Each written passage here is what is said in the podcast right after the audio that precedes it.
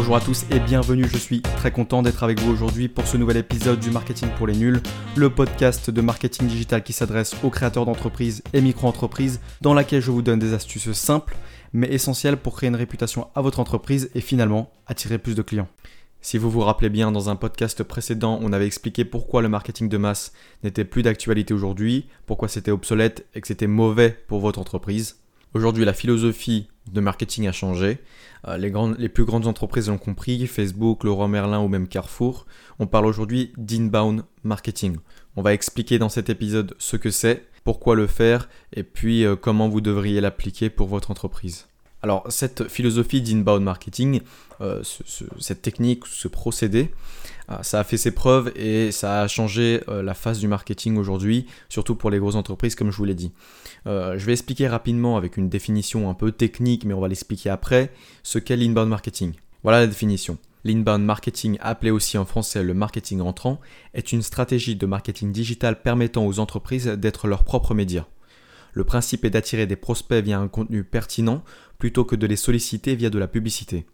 Vous l'aurez compris, le but de cette stratégie est de faire venir à vous les clients, en somme d'attirer en étant attractif à travers une valeur ajoutée au lieu de pousser des messages indésirables. Euh, cette définition vient de comexplorer.com, qui est une bonne définition que j'apprécie particulièrement puisqu'elle elle explique bien ce qu'est l'inbound marketing. Donc en fait, cette stratégie, tout simplement, euh, elle est née à cause euh, de la concurrence qui est devenue de plus en plus rude avec la promotion sur Internet. Et forcément, il fallait s'adapter. Et eh bien, cette forme de marketing a fait fureur, du coup, depuis quelques années. Donc comme vous l'avez compris, l'important c'est de fidéliser le client, de créer une réelle communauté, une bonne réputation autour de son entreprise. Et il n'y a plus euh, cet aspect de marketing de masse, de publicité intrusive ou alors générique, euh, très, euh, très sous forme de matraquage. on est plus sur du contenu pertinent, hein, comme l'a dit la définition, qui permet de créer un média à part entière, de devenir comment dire le centre, le centre d'intérêt des clients et surtout de leur offrir une valeur ajoutée en tant qu'entreprise. On va voir en première partie le fait que les gens n'achètent plus aujourd'hui un produit mais une expérience. Alors, qu'est-ce qu'une expérience? C'est tout simplement le parcours du client, de la découverte de votre produit ou service jusqu'à sa fidélisation. Et le client aujourd'hui n'attend plus juste un produit ou un service, d'accord? Euh, Il attend plus que ça, parce que la concurrence est tellement rude que tout le monde a déjà fait votre produit ou votre service. Euh, c'est pour ça que le secteur de l'innovation, c'est un truc assez compliqué. Euh, et, quand on parle d'innovation, c'est pas la définition un peu euh, utopiste que l'on a du fait que l'innovation c'est vraiment quelque chose de complètement nouveau qui va changer la face du monde et que vous avez un produit qui, qui n'a jamais existé. C'est pas vrai. Quand on parle d'innovation, c'est qu'on part de quelque chose qui existe déjà, on le transforme ou alors on l'améliore pour répondre à un nouveau besoin ou résoudre des problèmes qui sont similaires. Si je vous donne un exemple qui est Tesla créé par Elon Musk, c'est une entreprise qui fait des voitures 100% électriques euh, très puissantes. Euh, quand je dis très puissantes, c'est quasiment des, voitures euh, de course, autonomes et à la pointe de la technologie. Voilà, quand je parle d'innovation, je parle de ça. Tout simplement, il a pris les, les voitures électriques de base citadines, un besoin qui existait déjà, et il a amélioré ce concept pour en faire quelque chose de haut de gamme à la pointe de la technologie. Donc vous voyez bien qu'il n'est pas parti de zéro. C'est un projet qu'il a créé avec euh, quelque chose qui existait déjà. Euh, si je vous donne l'exemple de Facebook également, Facebook c'était pas non plus euh, une innovation de zéro. Hein. à l'époque, il existait déjà des réseaux sociaux comme, Facebook. Alors comme, quand je dis comme, c'est similaire à Facebook, mais il a réussi à bien le vendre, il a excellé en partie marketing et c'est ça qui a fait la différence. Donc il a innové sur le plan marketing. Alors quand on parle d'innovation, je fais une parenthèse sur l'innovation parce que je trouve ça important. On peut innover dans le produit ou le service en lui-même, c'est-à-dire le transformer. Ça, c'est la version classique que l'on connaît tous. Mais vous pouvez innover aussi dans le business model, c'est-à-dire euh, comment, euh, comment vous allez vendre et rentabiliser votre produit et votre service. Euh, vous pouvez innover sur la stratégie marketing. Là, on va en parler, c'est très important.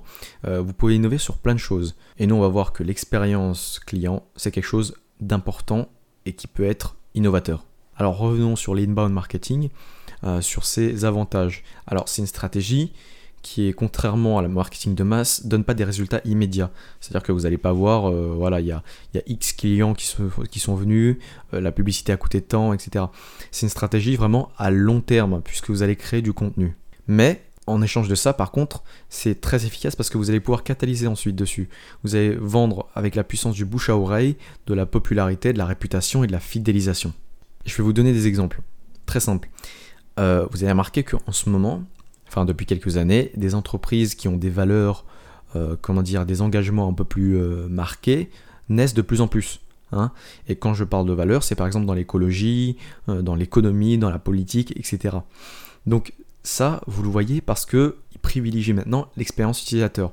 Je vous donne par exemple le Slip français, qui est une entreprise qui fait des sous-vêtements euh, produits localement, c'est-à-dire en France, euh, pour les hommes et les femmes, je crois. Et puis, ils ont sorti une gamme également de, vêtements. Donc voilà, vous voyez que ça, c'est un secteur qui est déjà chargé. Il y a beaucoup d'entreprises qui font du textile, du vêtement. Sauf que eux, ils ont joué sur l'aspect marketing, sur le fait qu'ils étaient français déjà de base. Hein. Ils ont changé euh, bien sûr euh, la production, c'est-à-dire qu'ils ont transformé le produit ou le service en lui-même, mais ils ont joué euh, sur cet aspect-là au niveau marketing. Leur engagement surtout, vous le voyez de toute façon dans leur campagne marketing, ils prônent leur mission écologique, patriote, nationaliste comme vous voulez, et puis éthique. Et le mot éthique, là, c'est quelque chose d'important parce que je vous ai dit tout à l'heure, quand le client maintenant vient consommer, il vient consommer pour une expérience. Et quand je parle d'expérience, c'est aussi les valeurs auxquelles il va adhérer. Vous voyez, les, grands groupes comme Intermarché, Carrefour, etc., commencent à promouvoir le fait qu'ils produisent localement. Et ils mettent en avant les producteurs locaux, euh, les agriculteurs, etc. Pourquoi? Parce que c'est la mode de euh, de la production locale, du français, du Made in France et euh, du circuit court. Alors en conclusion, oui, vous devez avoir un produit et un, service de qualité, vous devez résoudre un problème client, mais au-delà de ça, gardez en tête que vous devez avoir une vision, des objectifs, euh, des valeurs que vous voulez transmettre, définissez le pourquoi de votre projet et mettez-le en avant. C'est-à-dire mettez en avant euh, comment vous pouvez changer la société avec votre projet. Voilà, c'est vraiment, euh, c'est vraiment un peu la, bannière aujourd'hui, c'est le changement de la société et puis euh, l'éthique. Parce que les gens aujourd'hui sont prêts à mettre le prix pour consommer dans une entreprise qui le corresponde, autant sur les valeurs que sur leur expérience en général. Donc avec tout ce que j'ai dit là, je pense que vous avez remarqué quelque chose, un phénomène qui est assez particulier et qui vient de naître depuis quelques années et qui est très spécifique à notre époque, c'est les influenceurs. Alors les influenceurs, ce sont des personnes comme vous et moi à la base, mais qui sont des célébrités euh, dans des domaines spécifiques comme le gaming, la beauté, le sport, la, mode, les voyages, etc. Et qui sont très engagés au niveau de la communauté, c'est-à-dire que leurs fans en général sont très actifs et euh, les suivent activement. Et leur force, c'est justement ça, c'est la communauté qui les suivent et ils ont un rapport euh, très très proche avec leurs fans. Donc le, ce, donc ce nouveau métier qui vient d'apparaître, euh, il est très spécifique parce que en fait, euh, tout simplement en général, euh, il poste des choses sur les réseaux sociaux en rapport avec le domaine sur lequel ils travaillent, ou alors ils postent tout simplement leur, leur, vie, donc ça va être du lifestyle.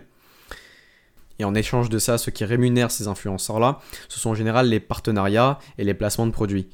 Donc on a par exemple Steve Cook qui est un, qui est un, euh, euh, un, influenceur fitness très connu dans le milieu. Il a des partenariats avec des, euh, des marques de produits pour le fitness, des vêtements, etc. Donc c'est leur moyen de rémunération et c'est comme ça en fait que c'est devenu très intéressant pour les entreprises de travailler avec eux. Et ça c'est vraiment le graal des entreprises parce que comme je vous ai expliqué là avec le dernier podcast sur le marketing de masse et ce podcast là sur l'inbound marketing, vous vous doutez bien que ça, c'est vraiment une mine d'or pour toutes les entreprises. Ils ont un rapport avec leurs fans qui est très proche, c'est-à-dire qu'ils sont capables de les influencer, euh, sachant qu'un placement de produit euh, pour les, gros influenceurs peut coûter très cher, tout simplement parce que vous avez un gros retour client. Les gens, euh, comme je vous ai dit, ne suivent plus, n'achètent plus un produit ou un service simplement, ils achètent des valeurs ou même une personne. Et en fait, les influenceurs, ils jouent un peu ce rôle d'amis qui vous recommandent des choses. Et ben, un ami à qui vous faites confiance, s'il vous recommande tel ou tel euh, service, bah, vous allez suivre. Et là, c'est la même chose. Les, influenceurs ont un rapport euh, très intime avec euh, leurs fans. Et au lieu de, vouloir créer ce marketing entrant, comme je vous ai dit, c'est-à-dire de vouloir créer du contenu et créer une relation de confiance entre l'entreprise et les clients, eh ben ce travail il est déjà fait grâce aux influenceurs. Eux, c'est leur métier, vous voyez?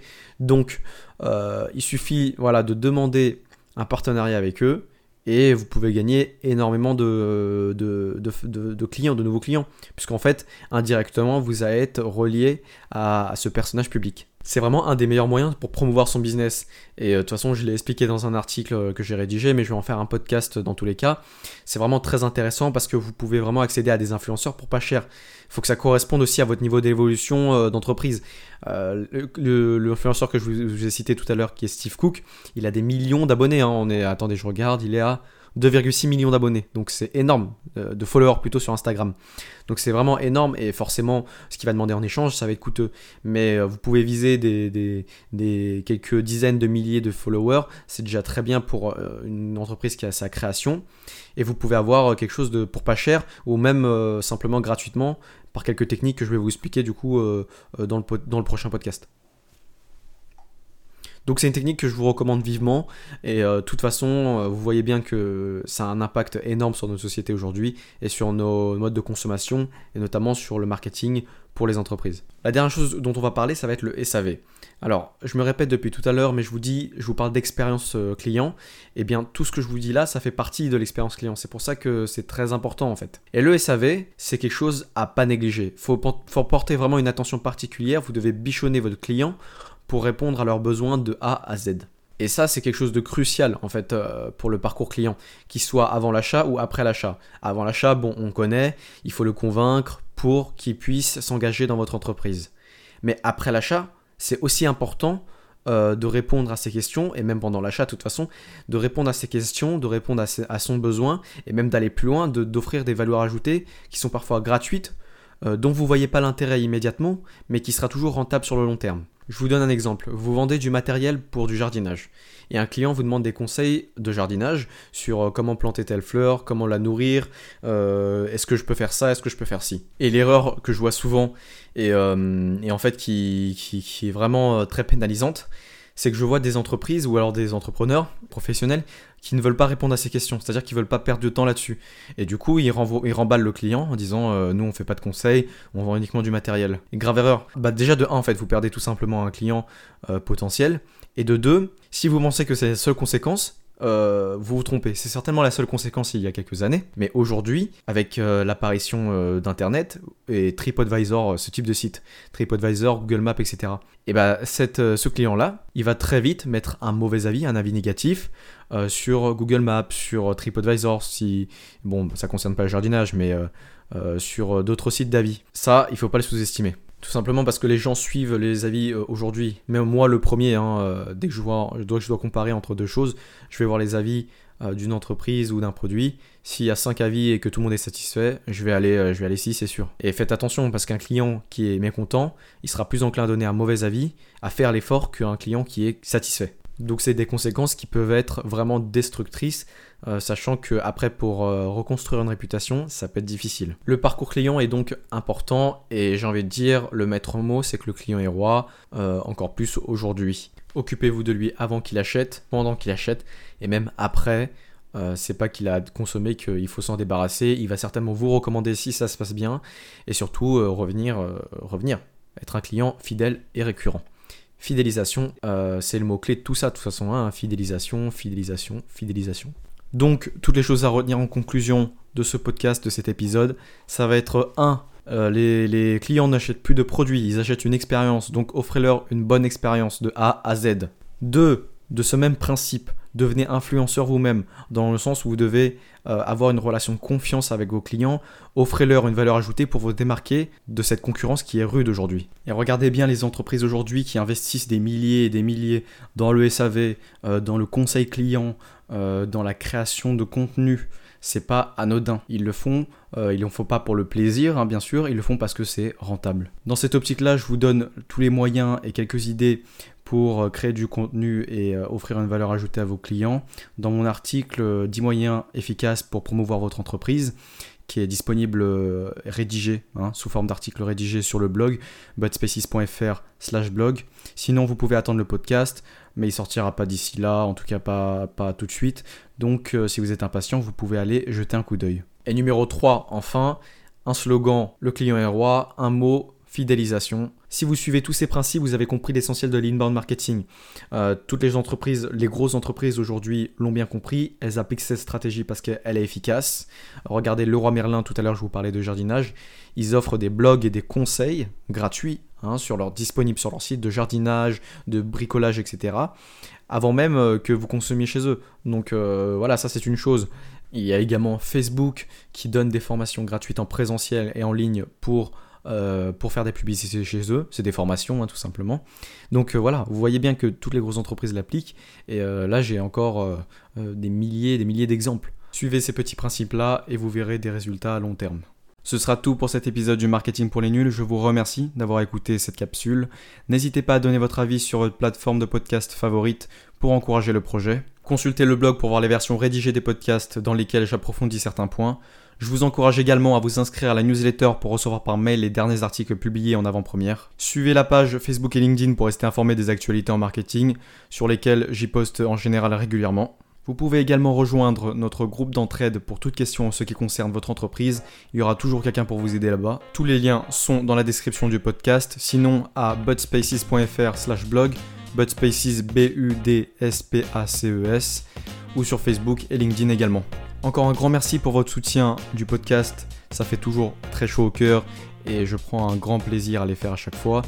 Je vous souhaite du courage pour votre projet et on se retrouve dans le prochain épisode.